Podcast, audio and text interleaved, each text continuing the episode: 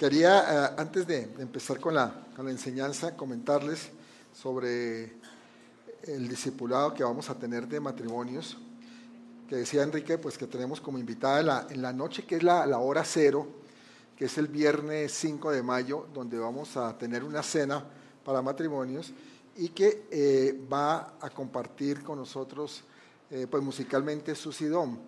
Eh, pero lo bonito de eso es que ella y su esposo, Jaime Concha, van a estar participando en este discipulado.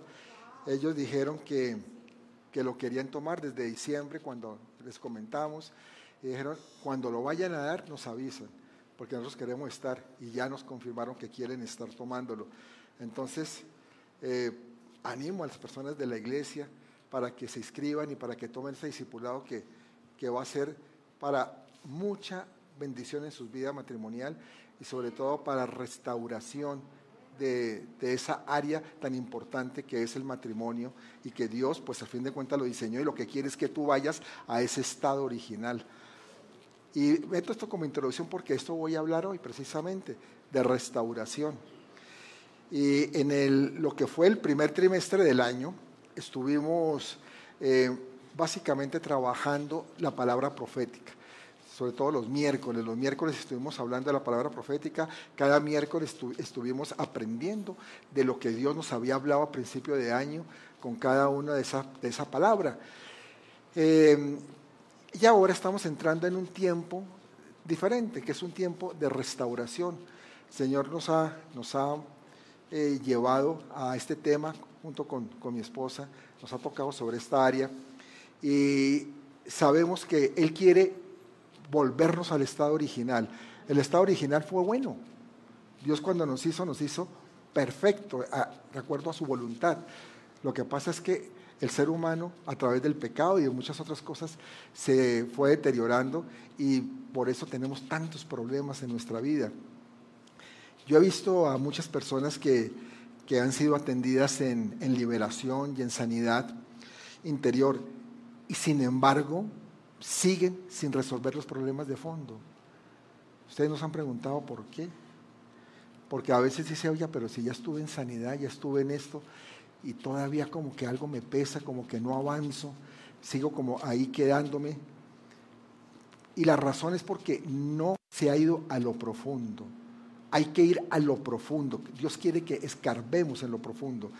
Y yo por eso quiero en unas dos sesiones, esta y otra, compartirles sobre algunas claves que he venido estudiando para transformar nuestro mundo interior y realmente poder caminar en una verdadera restauración en lo profundo.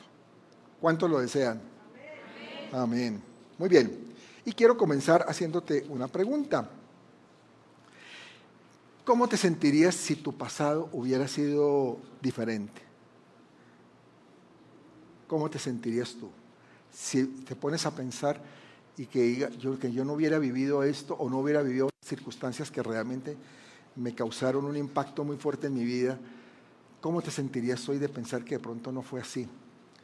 O si en algunos casos eh, no hubieras experimentado el abandono en algunas personas o el rechazo en otras, ¿cómo te sentirías hoy? Sería diferente, ¿cierto?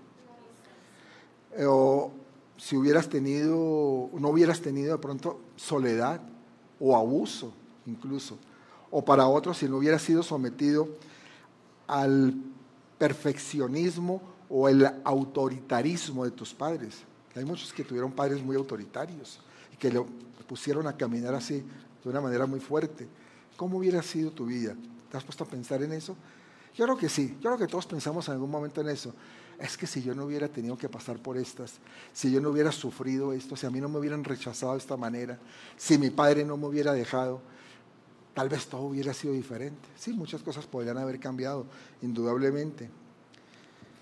Entonces, ahí es donde está el hecho de que nosotros tenemos que ir a mirar qué, porque todos hemos vivido diferentes circunstancias, pero entonces tenemos que saber que Dios quiere sanarte y quiere restaurarte Amén.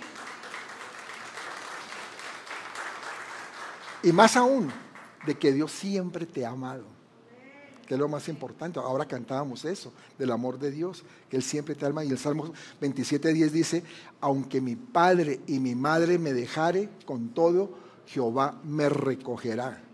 ¿No te parece increíble? Pueda que tu padre te haya dejado, tu madre te haya dejado, pero el Señor siempre te ha amado y el Señor no te va a dejar solo. El Señor quiere ponerte en una condición de que tú puedas estar apto para realmente darle la gloria a Él, para servirle a Él, para decir, gracias Señor, porque me diste, un cambio en mi vida tan profundo que ahora me siento hasta empoderado para hacer cosas que antes no podía hacer. ¿Mm? Saben que en los últimos años la ciencia ha podido empezar a, ha podido escanear nuestro cerebro, el cerebro humano. Y han comprobado cosas muy interesantes. Estaba mirando el otro día un artículo eh, que decía que realmente lo que está, ha comprobado que lo que dice la, la Biblia es cierto, escaneando el cerebro humano en muchas cosas. Es decir, en lo que el hombre necesita en cuando una persona empieza a caminar de acuerdo a la palabra de Dios. Dice la Biblia, por ejemplo, que si caminamos en el Espíritu y no en la carne, ese es, un estado ideal. Personas que caminan en el Espíritu, su cerebro camina en una condición distinta. Se ha estudiado más lo que es el hemisferio derecho a lo que nos hacía antes. ¿Se acuerdan cuando vimos hace unos durante la pandemia estuvimos hablando sobre el monte de la educación y hablamos del hemisferio izquierdo y del derecho. No es el tema de hoy, pero hablamos de cómo el derecho no ha sido tan trabajado y es el, hemisferio que no trabaja la educación. La educación se mezcla más en, el izquierdo, que es como en el intelectualismo, en el conocimiento, pero no en lo espiritual, que es donde se trabaja lo derecho. Y bueno, la Biblia, estos escaneos han encontrado que la Biblia dice la verdad. Y después de muchos años que lo dice la Biblia. El apóstol Pablo escribió en la segunda carta a los Corintios, en el capítulo 5, verso 17, lo siguiente. Dice que, versículo muy conocido, que si alguno está, de modo que si alguno está en Cristo, nueva criatura es, las cosas viejas pasaron, he aquí, algunas son hechas nuevas. Ah, todas, todas son hechas nuevas. ¿Qué significa? Que puede haber una transformación completa, completa. Lo que pasa es que la gente a veces malinterpreta esto y la gente piensa, recibí a Cristo y ya soy criatura nueva, ya todo cambió en mi vida. Y no es así, no es así. Tenemos que caminar, trabajar, palabra, escuchar palabra. Cuando escuchamos palabra, eso va renovando nuestra mente. Y ahí es donde las cosas se van haciendo nuevas, todas esas cosas, porque estamos en Cristo. Y en Romanos 8:6 Pablo nos dice que el ocuparse del Espíritu nos trae vida y paz, lo que le hablaba hace un rato. Las personas que se ocupan del espíritu, que desarrollan más ese hemisferio derecho, viven más en paz y trae vida a sí mismo. Y es porque Dios está interactuando con nosotros tanto físicamente como espiritualmente, que es una característica de la condición humana y Dios quiere hacerlo, pero nosotros a través de tantas cosas que que tenemos en nuestra vida, tantos problemas, tantas áreas sin sanar, es que nos alejamos de Dios y Dios no puede, no puede trabajar ahí. En Él vivimos, en Él nos movemos y tenemos todo nuestro ser. Eso incluye nuestro cerebro también. Amén. Muy bien. Vamos a ir entrando en materia. Y quiero decirles que en nuestra vida podemos hablar de cuatro fuentes de sufrimiento. Ay, pastor, ya va a empezar a hablar de dolor, de sufrimiento. ¿Para qué? vine aquí a que me dijeran eso. Tranquilos. Esto tiende a mejorar, como dice mi esposa. Esto tiende a mejorar. Pero hay cuatro fuentes de sufrimientos. En primer lugar, están las experiencias traumáticas. En segundo lugar, tenemos las experiencias de rechazo. En segundo lugar. En tercer lugar están las carencias. Y en cuarto, uno que escuchamos frecuentemente aquí en la iglesia, el pecado. ¿Mm? Las experiencias traumáticas son aquellas que nos marcaron y nos dejaron huellas en toda nuestro, nuestra área emocional, en nuestro mundo emocional. Por ejemplo, cuando viene la muerte de un ser querido, un ser que amamos mucho, eso crea una experiencia traumática. Sobre todo algunas personas que difícilmente lo pueden superar. O, cuando hay personas, por ejemplo, que viven con mucho temor a raíz de, un accidente que tuvieron. Y entonces le temen de pronto a ir en ciertas carreteras o a cierta velocidad. Eh, otras personas sufren mucho porque fueron impactadas por un terremoto. Vivieron una situación muy difícil durante el terremoto y le tienen un pavor espantoso cuando hay un, temblor. otras que porque pudieron ser asaltadas o algún familiar fue asaltado y lo mataron. Entonces todo eso crea traumas en la vida de las personas. Y trauma es una palabra griega que significa herida, herida, eso es trauma. Y se puede definir como una expresión emocional muy intensa causada por un hecho negativo y que produce en el subconsciente de una persona una herida duradera que no puede superar. Cuando hablamos del trauma, estamos hablando casi que algo que la persona no puede superar. Ahora, en Cristo todas las cosas son hechas nuevas. Quiero volver a ese versículo. Entonces, en Cristo es que se puede superar. Eh, podrán decir, es que podemos ir donde un psicólogo muy bueno, un psiquiatra, alguien que, un tanatólogo, sí, ayuda, no digo que no, pero superarla en lo profundo del todo, lo dudo, porque solamente Cristo lo puede hacer. Amén. ¿Mm?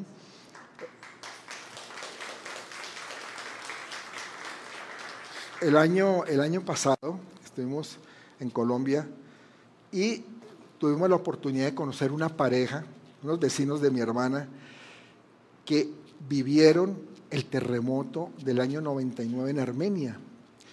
Eh, Armenia es capital de uno de los estados de Colombia, un departamento, ya se, se dice departamento, departamento del Quindío, y fue un terremoto bastante, bastante fuerte, hubo mucho muerto, mucha destrucción. Y ellos, esa noche que estuvimos con ellos, nos, contaron de, de eso.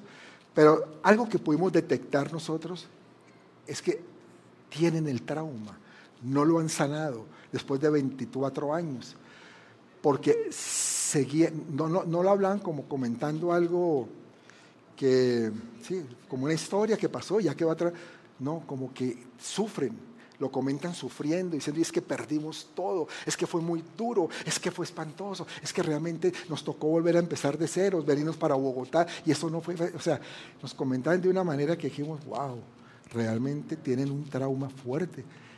Y a eso es que me refiero. Cosas que impactaron tan duro que la persona difícilmente lo puede superar si no lo trabajan con el Señor. Entonces, esa es la primera fuente de sufrimiento, esos traumas, esos traumas emocionales. Y les dije de una segunda fuente, que son las experiencias de rechazo. ¿Experiencias de qué? De rechazo. Eh, ¿Cuáles pueden ser esas? Hay muchas, muchas que se viven. Pero, por ejemplo, la infidelidad de una pareja es un rechazo, ¿sabías? Si alguien es infiel, ¿qué siente la otra persona? Me está rechazando porque se fue con otra o con otra, ¿cierto? La traición de un amigo también es una experiencia de rechazo. Son ejemplos de cómo el relacionarnos con personas pueden eh, traernos heridas. Y cuando no somos sanados, entonces se va a producir eh, una, como una especie de espiral demoníaco alrededor nuestro que nos va atando y que nos va escalando en lo negativo. Cada vez se nos vuelve más negativo las cosas en nuestra vida. Y, por ejemplo, está el caso de, de un hombre que, que vivía celando a su mujer, pero obsesivamente. La llamaba cada hora al trabajo, desesperaba para saber con quién estaba. ¿Por qué? Porque tuvo, porque había tenido dos experiencias anteriores de infidelidad y que lo habían dejado. Entonces estaba ya también con un trauma de rechazo, lo podemos llamar así. Vivía desesperado pensando que, que otra vez iba a caer en lo mismo.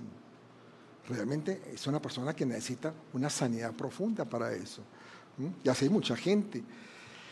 Eh, el enojo, cuando, viene, cuando hay un enojo reprimido, nos conduce a una cosa que se llama el rencor. ¿Mm? ¿Alguien aquí conoce el rencor? Aquí nadie conoce el rencor, ¿cierto? Bueno, todos conocemos el rencor, todos sabemos qué es el rencor. que es una incapacidad de perdonar a quien nos lastimó. Y de ahí esto nos lleva al odio. Del rencor pasamos al odio, que es un nivel aún más profundo en nuestro, nuestro proceso de dolor. Cuando odiamos es porque esa persona que odiamos era demasiado importante para nosotros. ¿no? Realmente era muy significativa de verdad. Por eso es que llegamos a odiar. Por eso dice el refrán popular que del amor al odio solo hay un paso. Es, muy pegado, muy cerquita. Eh, llegamos a un punto en que ya no, que, si no, no, solamente no podemos perdonar, sino que empezamos a desear lo malo. Uy, ojalá que le vaya mal, ojalá que no te consiga trabajo, ojalá que si se vuelve a organizar con otra persona sea un desastre. Y así empezamos a pensar cuando hay odio en nuestro corazón. Eh, y después pues ya viene un sentimiento que es la venganza. Y si no resuelvo ese sentimiento, puedo caer en qué? En depresión. puede venir nuestra mente a una depresión, que a su vez, pues esa depresión lleva a una autodestrucción. Y ese, ese círculo destructivo, pues, ¿cómo, va a terminar? Con enfermedades, enfermedades físicas y también deseos de muerte. ¿Mm? Tremendo, ¿no? A propósito de, venganza, me acordé de un chiste, lo voy a contar, que estaba un hombre tomando, estaba emborrachándose, ¿no? Y le dice el amigo, eh, oiga, pero usted por qué bebe tanto? ¿Por qué toma tanto vino? ¿Ah? Y le dice, pues por venganza. Dice, por venganza. Así que por venganza. Claro, el vino acabó con mi padre y yo voy a acabar con el vino.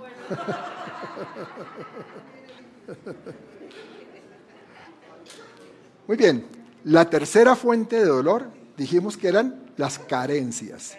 Carencias. Carencias físicas que nos acompañaron en nuestras vidas, como pudieron ser em, enfermedades o defectos, por ejemplo. También hay, hay, personas que tienen carencias afectivas, les faltó el amor de, padre o de madre, tuvo, va un poquito ligado al rechazo también ahí. Eh, falta de valoración y estima, indudablemente pues también las carencias materiales, personas que han crecido en un contexto de, pobreza y de, limitación. Y todas estas carencias pues ocurrieron en el pasado, pero sus efectos suceden en el presente. Y, a causa de, esas carencias pues muchos siguen con, con limitaciones. Eh, o mejor, limitados en la capacidad que Dios les ha dado. Dios a todos nos ha dado capacidades. Dile que está a tu lado, Dios te ha dado capacidades. Tienes que creerlo. ¿sí? Y es verdad. Todos, sin excepción, hemos recibido capacidades de Dios. Pero a veces no las podemos desarrollar por las carencias. Nos, nos cuesta, hay personas que les cuesta mucho, por ejemplo, desarrollar una capacidad de abundancia, ¿saben? Como que sienten que eso no es para, para, para, para él. Así tenga mucho dinero. Pero como que siente que no puede ser posible. Y entonces eh, son personas que pueden llegar eh, a, un restaurante y, se llevan las servilletas que dejan ahí sobre la mesa porque dice, de pronto me van a hacer falta en la casa. ¿no? ¿Por qué se ríen? ¿Les ha pasado? ¿Cierto? O cosas así. Porque, ¿Por qué? Porque vivieron en carencias. Y entonces sienten que, que lo pueden tener en el mejor, sabe que pueden comprar una servilleta perfectamente, pero mejor que no falte, ¿no? Entonces mejor me llevo estas. ¿Ah? O el azúcar, los sobrecitos de azúcar, claro, también, todo eso, ¿no? Algunos más descaraditos se llevan los tenedores y los platos, pero... bueno, el hecho es que la mayoría de las personas que vivieron con carencias presentan una pobre autoestima eh, una, autoimagen también distorsionada. Eh, y es un autoconcepto pobre, o sea, el concepto de sí mismo, ay, pobrecito yo, es que realmente siempre me ha faltado todo, nunca he tenido, ni nunca voy a tener. Y en, lugar de, de acabar esos efectos en su mundo interior, más bien lo que hacen es proyectarlos en sus relaciones interpersonales, o sea, en la relación con las otras personas, proyectan eso, lamentándose y haciendo que las otras personas también, o sea, como generando lástima en los demás. Hay personas que viven así, buscando que otros le tengan lástima.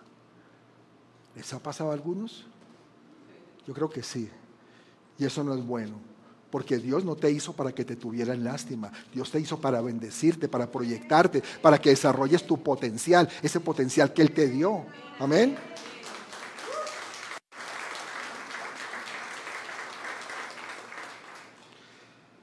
Eh, dice, eh, es que me acordé de un caso, hablando de carencias, está viniendo a la mente cosas. Aquí hubo una persona hace un tiempo que, yo sé que tuvo problemas de carencias tremendos en su niñez. Em, si mal no me acuerdo, su papá lo había abandonado, creció con su mamá y su mamá muy pobre, muy pobre, trabajaba eh, haciendo pues oficios en casas y cosas de esas para levantarlo y lo sacó adelante porque lo pudo llevar hasta la universidad, estudió en la, en la universidad pública y yo siempre lo analicé como una persona muy inteligente, con muchas capacidades. Es lo que les estoy diciendo, las personas tienen capacidades, pero las limitan por ese problema que han tenido o ese trauma de niñez. Y esta persona eh, que estuvo aquí con su esposa y sus hijos, maltrataba a la esposa y maltrataba a los hijos. Tuvimos mucha consejería y, estuvimos tratando de ayudarlo, pero fue muy difícil con él. Una persona que incluso no duraba en los trabajos, siendo muy bueno en su campo de, de trabajo, pero no duraba. Y no tanto porque lo echaran, él mismo se iba no se hallaba, como que esto no es para mí. O sea, la carencia es tan grave que piensa que no se merece nada o que en ninguna parte es adecuado. Y entonces terminaba yéndose. Entonces, realmente es algo de poner atención. Dice una palabra que es Filipenses 4:19 que realmente nos debe estimular y que dice que mi Dios pues suplirá todo lo que nos falta de acuerdo a qué? A sus riquezas de gloria. Y sus riquezas de gloria son ilimitadas. Entonces, si lo tenemos todo en Él, ¿por qué tenemos que estarnos preocupados? Porque nos va a faltar cosas. Y la cuarta fuente de sufrimiento, hablamos ya entonces de, experiencias traumáticas, ¿no? Hablamos de, ¿cómo? Del rechazo como segunda, hablamos de carencias y estamos hablando de la cuarta fuente que es el pecado, el pecado. El pecado que viene, eso viene del pasado también y sigue afectando nuestro presente. Eh, ya no se trata de situaciones traumáticas, el pecado no se trata de eso, eh, mm, tampoco del dolor que otros nos causaron a nosotros, o también de las carencias, tampoco de las carencias que, que, limitando, que limitan nuestra mente. Aquí se trata de malas decisiones que hemos tomado en nuestra vida.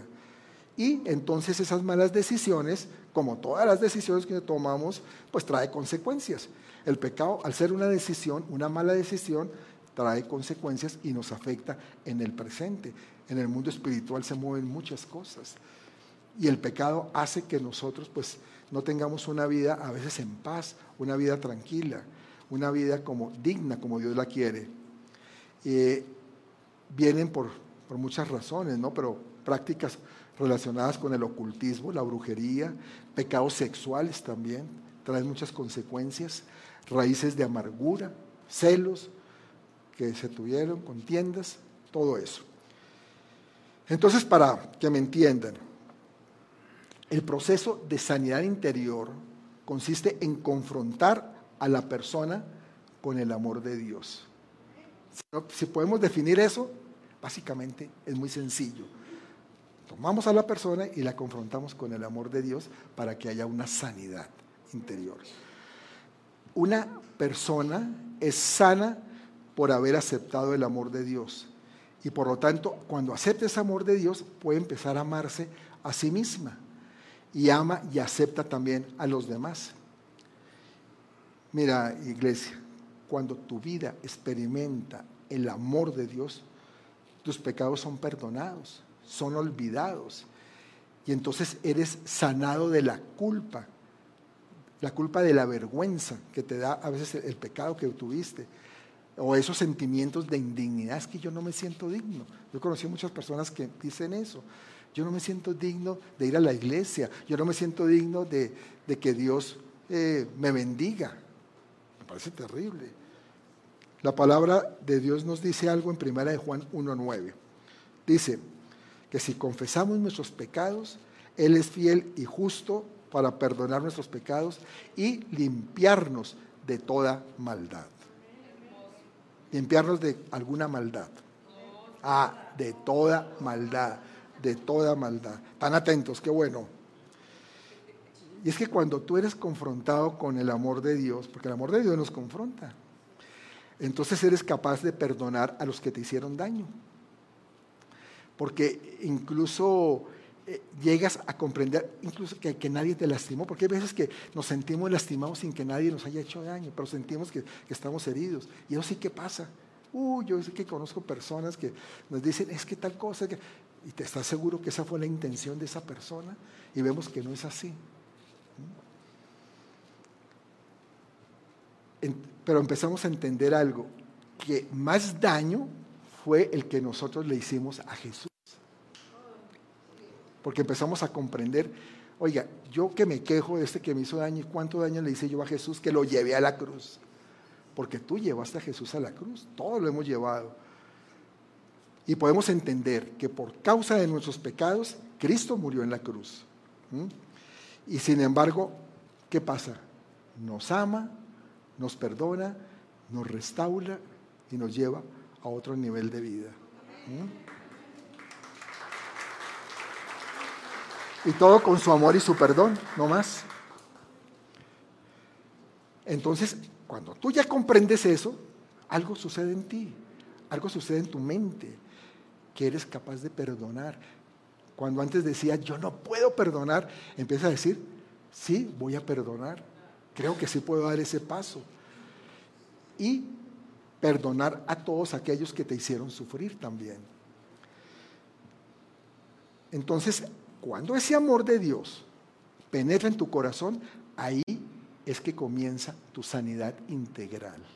Ahí es donde podemos decir, empieza ahora sí a ser sano.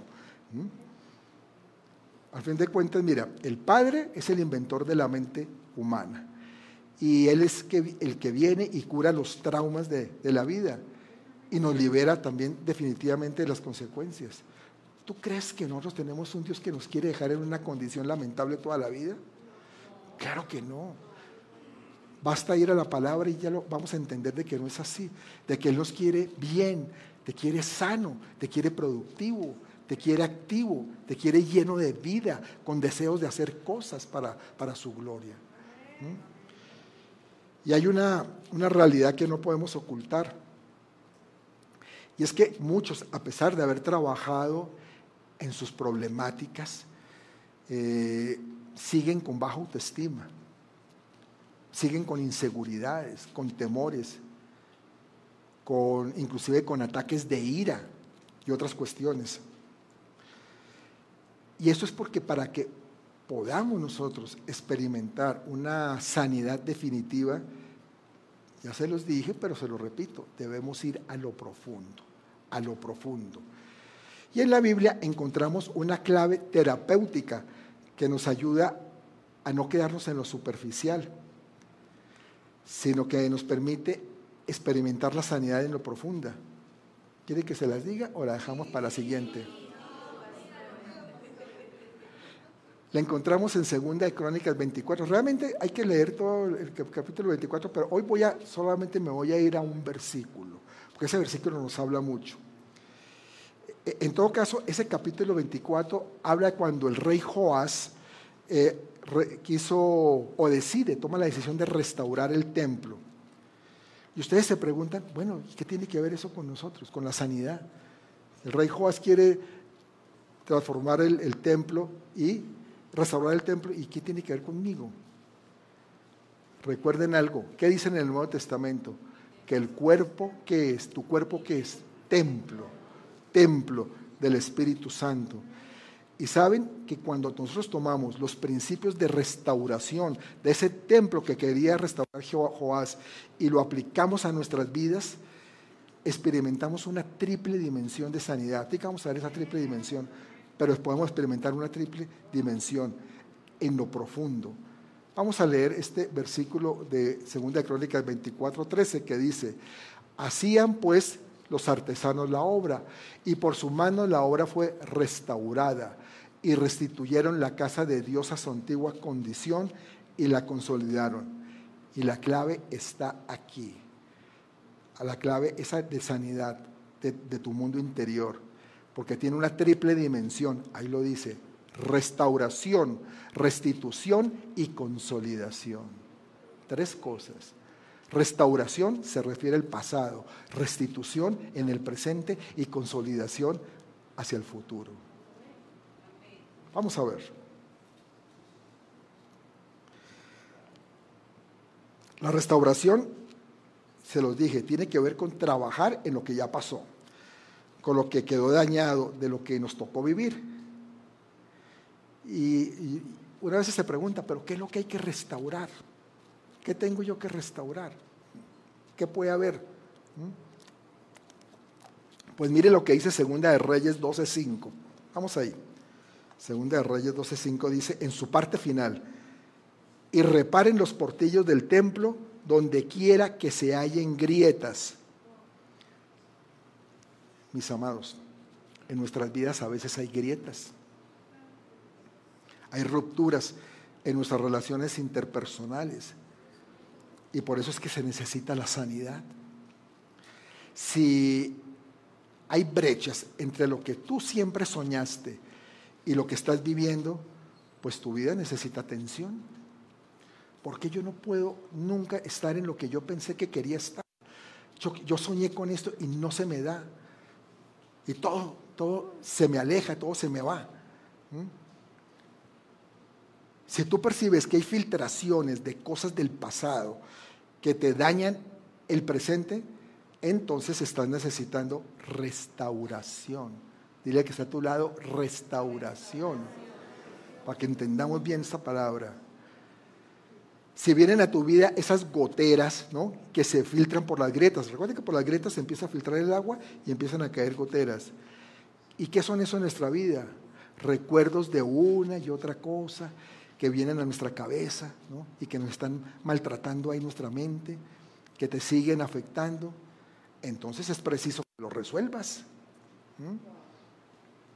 Si hay agujeros que nos producen o que, nos, o que no han podido llenar, eh, tu vida necesita reparación.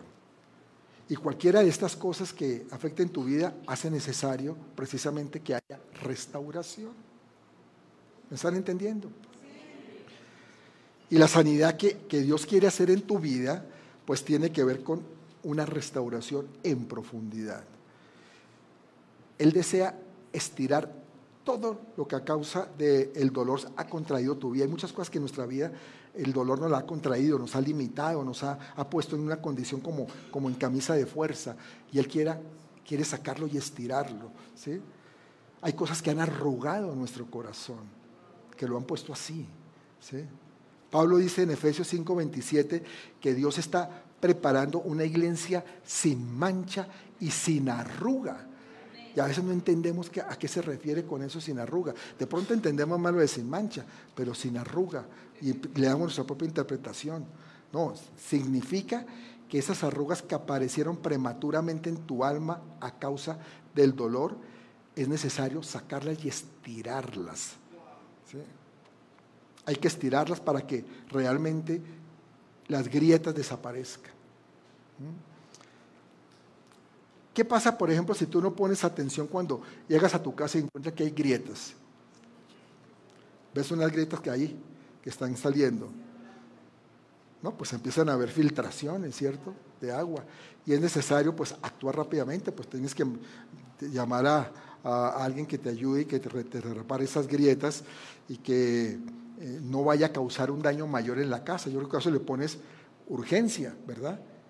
Porque dice, no, es que si se me sigue abriendo esto, se me puede hasta venir el techo encima. Estoy durmiendo, roncando sabroso y se me cae el pedazo de techo. ¿Qué voy a hacer? No, pues grave. Entonces le pones atención. Entonces, eh, de eso se trata, que tú tienes que ponerle atención, porque así pasa también con tu vida. Le tienes que poner diligencia a, tu restauración y hacerlo en profundidad.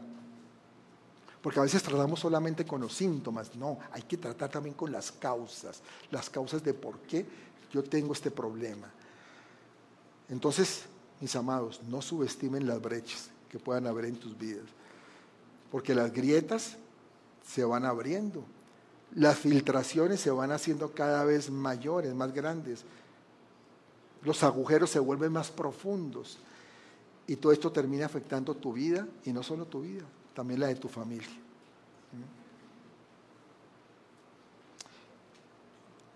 Así como la restauración tiene que ver con el pasado, y es la primera dimensión de la sanidad, hay una segunda dimensión que tiene que ver con el presente, que es la restitución. Y la restitución es porque Dios incluso te da más de lo que perdiste. Él siempre te quiere dar más. De, eso, de aquello que te fue quitado, ya sea en lo material, en lo emocional o en cualquiera de las áreas de tu vida. Y hay una tercera dimensión en la sanidad integral que es la consolidación. Tiene que ver con el. Con el futuro. Y eso significa colocar en el presente las bases para que en el futuro vivamos una plena, ¿cómo lo llamamos? Una plena experiencia de lo que es la bendición de Dios.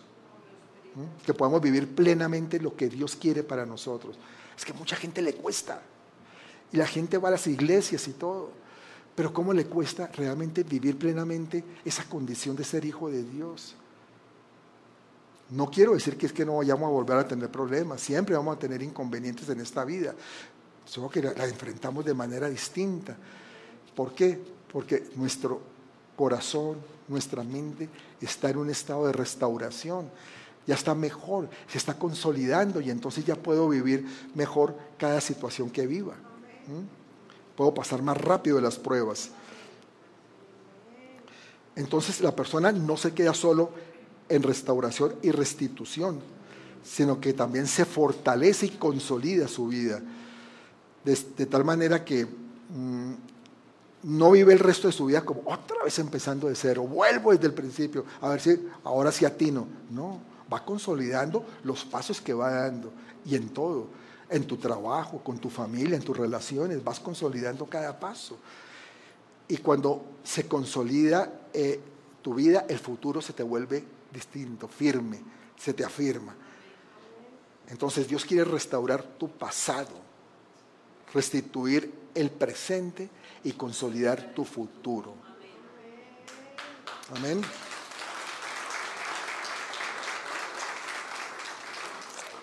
¿Sabes cómo, cómo se consolida el futuro? Con los principios de la palabra de Dios. No hay más. Así se consolida. Yo quiero cerrar hoy con, con las bases de la restauración del pasado. Para la siguiente vamos a, a centrarnos en lo que es la restitución y en lo que, que ya lo introdujimos y lo que es la consolidación.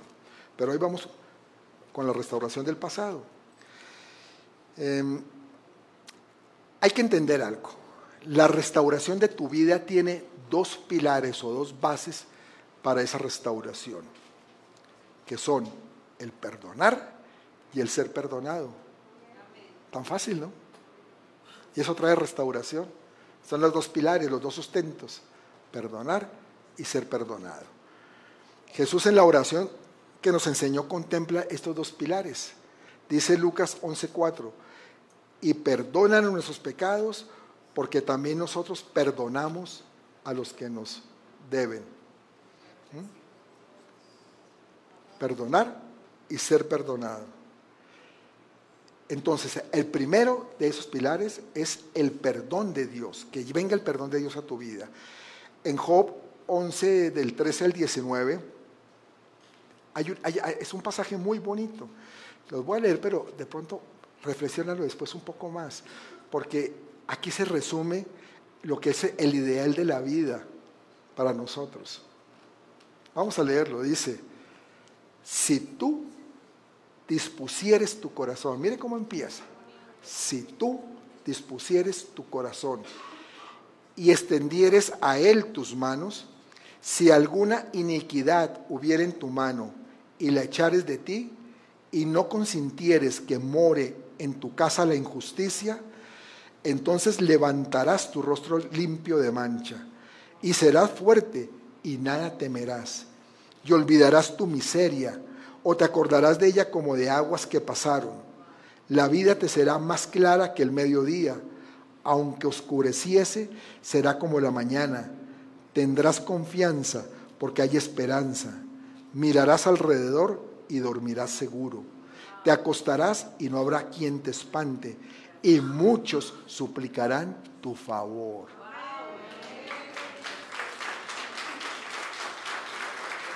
¿Te imaginas? Gente diciendo, uy, Noel, por favor, necesito de ti. Es que yo sé que tú eres el que eres capaz de darme un consejo sabio para solucionar este problema en mi vida. Y tú, de pronto sí, porque yo sé quién es mi Dios y quién es el Espíritu que me sustenta. ¿Ves? Fíjese que aquí lo que dice es, pero hay una condición primera, disponer nuestro corazón y eso significa querer dejar atrás el, el, pecado. Cuando tú dejas atrás el pecado, estás disponiendo el corazón. Pero muchos dicen, no, yo sí dispongo el corazón para Dios, pero siguen haciendo lo mismo. Eso no es disponer el corazón. Disponer es dejar atrás el pecado. Y entonces, si tú estás dispuesto, pues Dios también está dispuesto a perdonarte. Él te lo dice en la palabra muchas veces. Es que yo estoy listo para perdonarte. Solo necesito que te arrepientas que cambies tu vida, que desees cambiar tu vida y yo te voy a ayudar y te voy a perdonar. Y vamos para adelante. Porque Él no nos echa fuera, Él nos invita a ir a, para ir a Él para perdonarnos y para resolver ese problemita que es el pecado. Ya se resolvió, la verdad, se resolvió en la cruz. Ahí se resolvió el problema. Lo que pasa es que muchos seguimos atados todavía.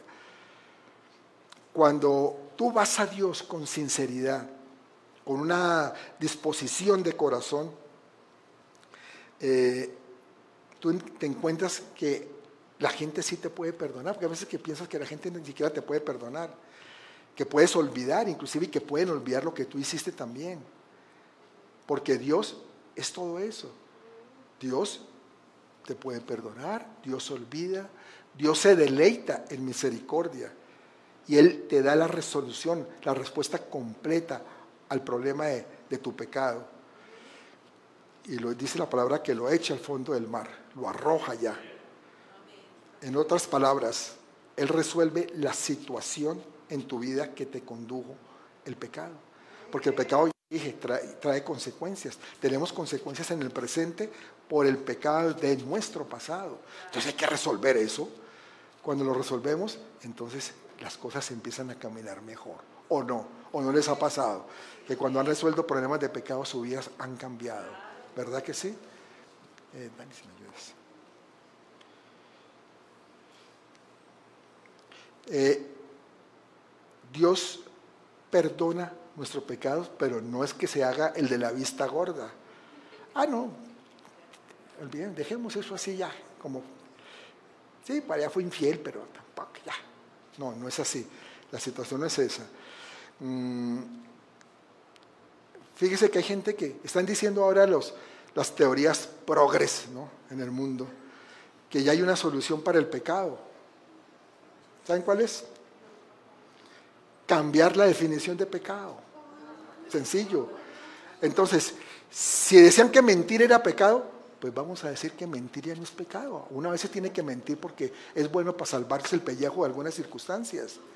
O ser infiel es pecado, eh, el, el adulterio es pecado. No, no, ya no.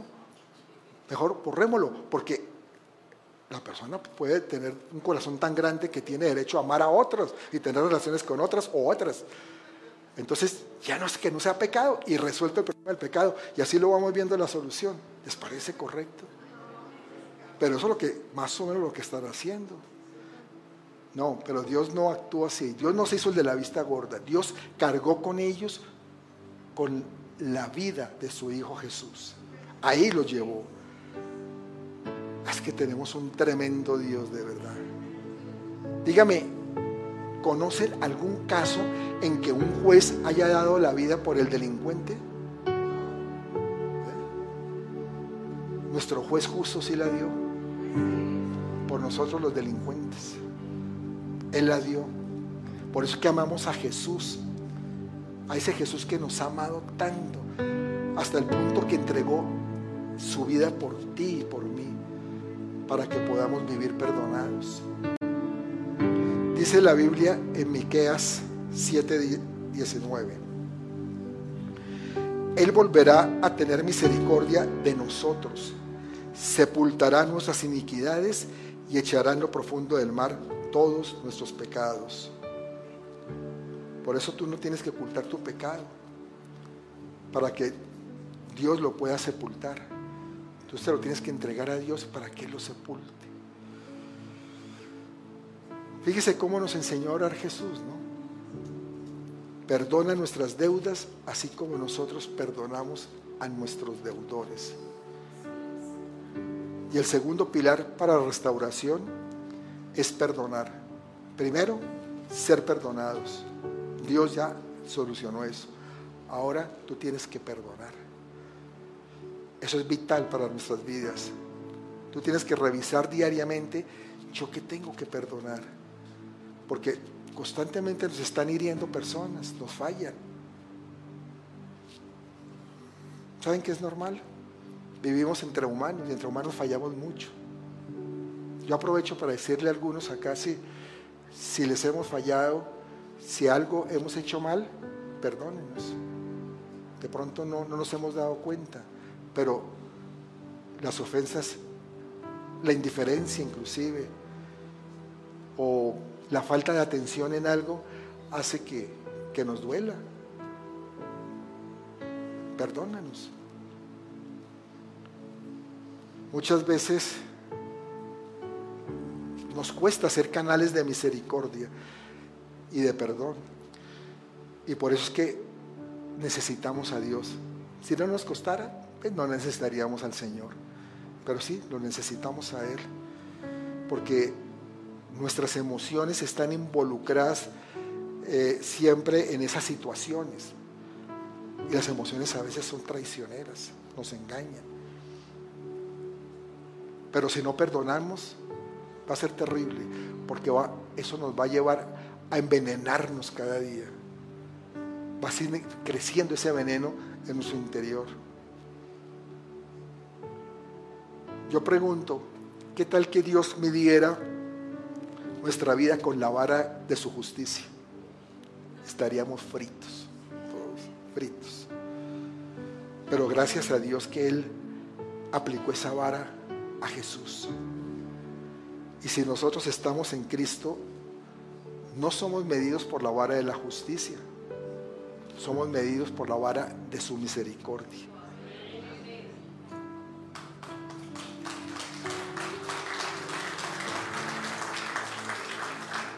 Y esa vara es la que determina que seamos justificados por Cristo. Y hay una, una realidad que no podemos negar. Y es que nosotros muchas veces medimos a los demás no con vara de misericordia, sino con vara de justicia. Y ahí es cuando Dios nos dice, ¿sabes qué? No te sientes en mi silla, quítate de ahí. Esa es mi silla, ese es mi lugar. Porque eso pasa cada vez que nos ponemos a juzgar, a hacer juicios. Y somos muy dados a veces a juzgar. Juzgamos a veces a, nuestros hermanos, a nuestros líderes, a nuestros pastores. Yo no he conocido, te les digo algo, iglesia donde no haya personas que enjuicien a los pastores. Es parte de... Yo a veces se digo a mi esposa. Pero es que no estamos exentos de juicios. Pero nosotros siempre decimos, está por encima la misericordia de Dios. Siempre va a estar por encima. Él es el juez, no soy yo el juez, Él, lo es. Nos dice Mateo 7, 1, 2, no juzguéis para que no seáis juzgados, porque con el juicio con que juzgáis seréis juzgados, y con la medida con que medís os será medido. Yo pregunto, ¿cuántos aquí prefieren ser medidos con misericordia y no con justicia? Cinco personas nomás, los demás quieren ser medidos con justicia. Ah, con misericordia y no con justicia, ¿quiénes? Yo creo que todos, ¿cierto?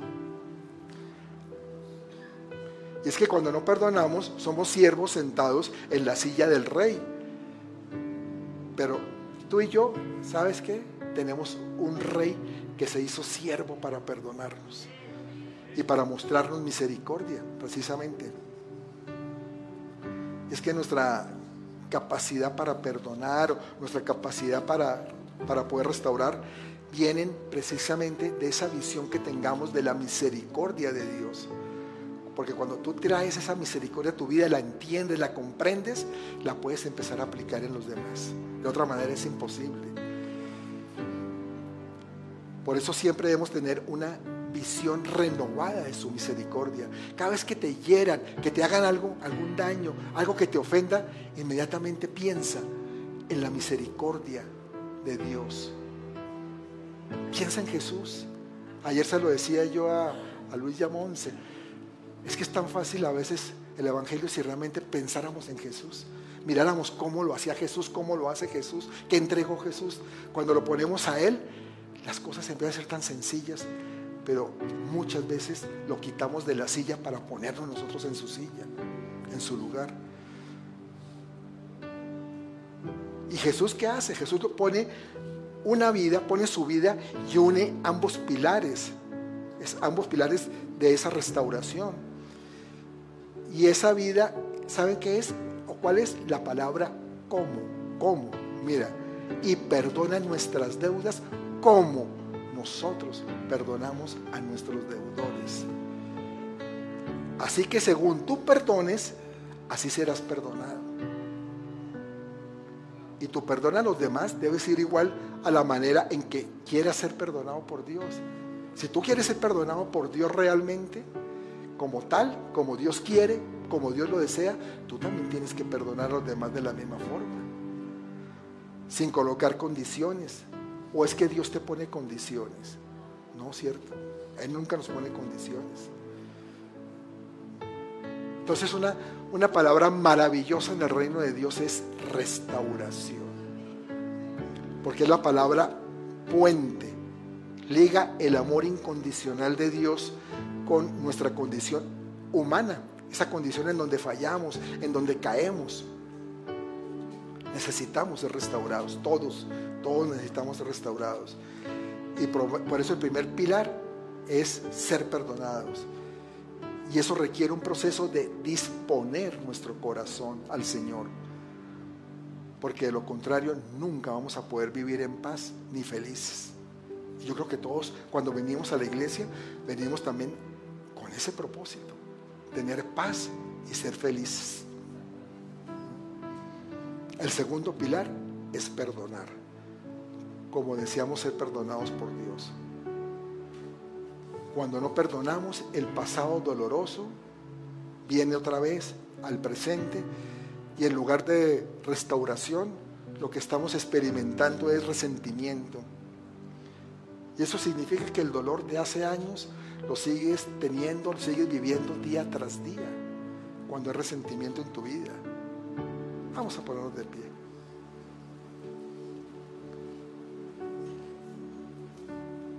Pero ¿qué quiere Dios? ¿Qué quiere Dios de ti? ¿Sabes qué quiere Dios? Él quiere que tú vivas con tu rostro levantado, con tu frente en alto, sin temor de nada. Sí, yo fui pecador, yo fui un mentiroso, yo fui un ladrón, hasta maté. O yo tuve experiencias terribles en mi pasado. Yo fui abandonado. Yo fui maltratado. Yo fui abusado. Tantas cosas que tiene en su mente el ser humano, tantos problemas de vida. Pero el Señor no quiere que tú vivas con eso. Él quiere que tú vivas sin temor de nada, olvidando tus sufrimientos, durmiendo seguro, tranquilo y con sobre todo con su favor, haciéndose evidente en tu vida. Él no quiere dejarte ahí, solo. No, Él quiere que tengas el favor de Él. Si estás tratando de resolver tu situación por una vía equivocada, tú sabes si de pronto estás haciendo las cosas a tu manera y no a las maneras de Dios. Mejor levanta ese seguro que es el pilar que hemos aprendido y empieza por perdonar.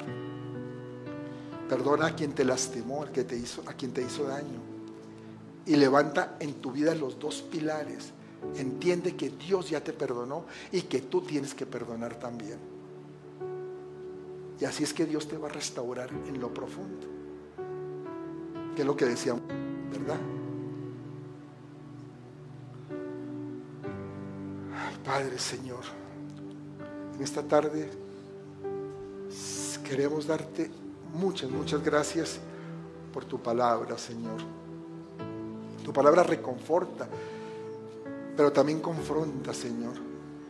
Y a veces tenemos que ser confrontados, pero confrontados por tu amor, Señor, que es lo más hermoso. No confrontado por ira de hombre, personas que nos quieran confrontar de pronto para cuestionarnos, para juzgarnos, sino es confrontados en ti, Señor, con nuestro pasado, con nuestro pecado, Señor, con las cosas malas que hemos podido haber hecho. ¿Y todo para qué? Para ser sanados por ti, Señor. Porque tu amor nos restaura, como lo vimos, Señor. Hoy, Señor, yo te pido que cada corazón que está aquí sea restaurado por tu amor, Señor. Padre, levantamos hoy nuestro corazón, lo disponemos ante ti, Señor para que tú actúes con tu poder en nosotros, Señor. Para que tú nos hagas entender que nosotros no podemos caminar solos, Señor. Que los problemas no los podemos resolver por nuestra cuenta, Señor. Sino que tenemos un Dios grande, poderoso, pero sobre todo lleno de misericordia y de gracia para levantarnos y transformar nuestro futuro. Por eso, hoy te pedimos perdón por haber llevado a Jesús a esa cruz. Cada uno de nosotros fue responsable de haberlo llevado a ese lugar.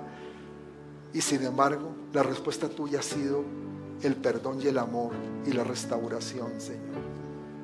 Gracias, Padre. Gracias, Señor. Renuévanos, Señor. Renueva nuestro ser. Renueva nuestro corazón, Señor. Señor Jesús ya no quiero ser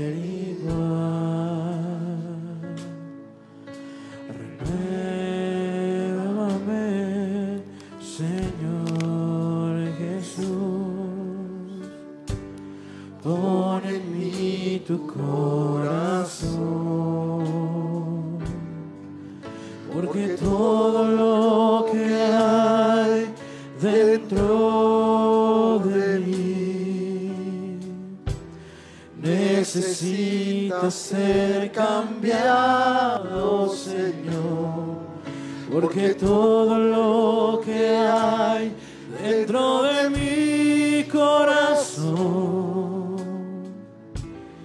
necesita más de ti. Creo que hay una persona que nos visita por primera vez.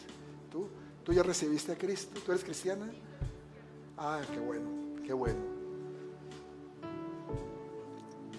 Todos tenemos que ser renovados. Pensamos que el venir a Cristo ya de una vez cambió todo.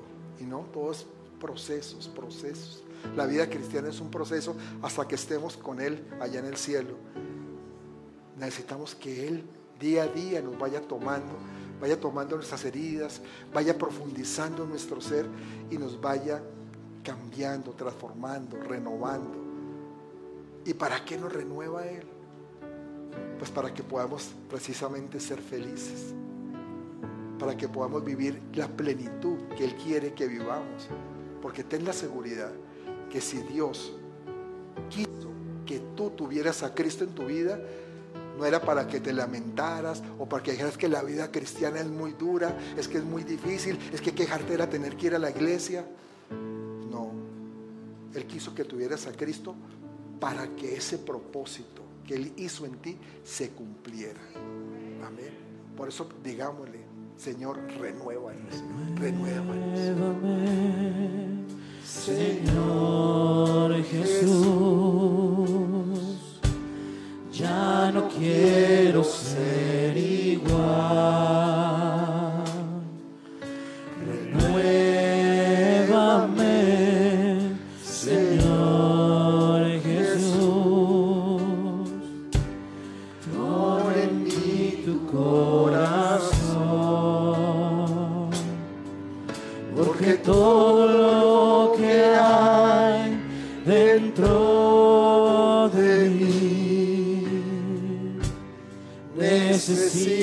Ser cambiado, Señor, porque todo lo que hay dentro de mi corazón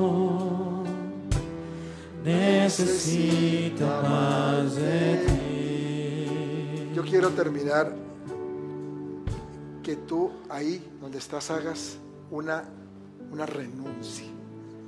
Que tú renuncies a esas experiencias del pasado. De pronto pueda que no las hayas podido dejar, que no o no hayas querido dejarlas, porque piensas que el soltarlas es como fallarle a alguien o a algo. Pero yo creo que es tiempo de que lo dejes atrás. El Señor quiere restaurar tu pasado. Quiere volverlo al estado original, tu condición, pero tienes que renunciar a eso. Y yo quiero que si estás convencido, repitas conmigo, Señor, el día de hoy, yo quiero renunciar a toda experiencia traumática que afectó mi vida. Y yo echo fuera todo espíritu de rechazo, de abandono, de abuso que me ha estado acompañando. También echo fuera todo espíritu de carencia y de limitaciones que a través de los años han estado conmigo. Y hoy quiero pedirte perdón por mis pecados.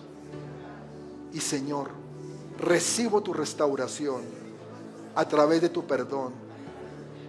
Y también perdono, decido perdonar a todos los que me hicieron daño, porque quiero empezar una nueva vida renovado por ti, Señor. Gracias, Padre, en el nombre de Jesús. Amén.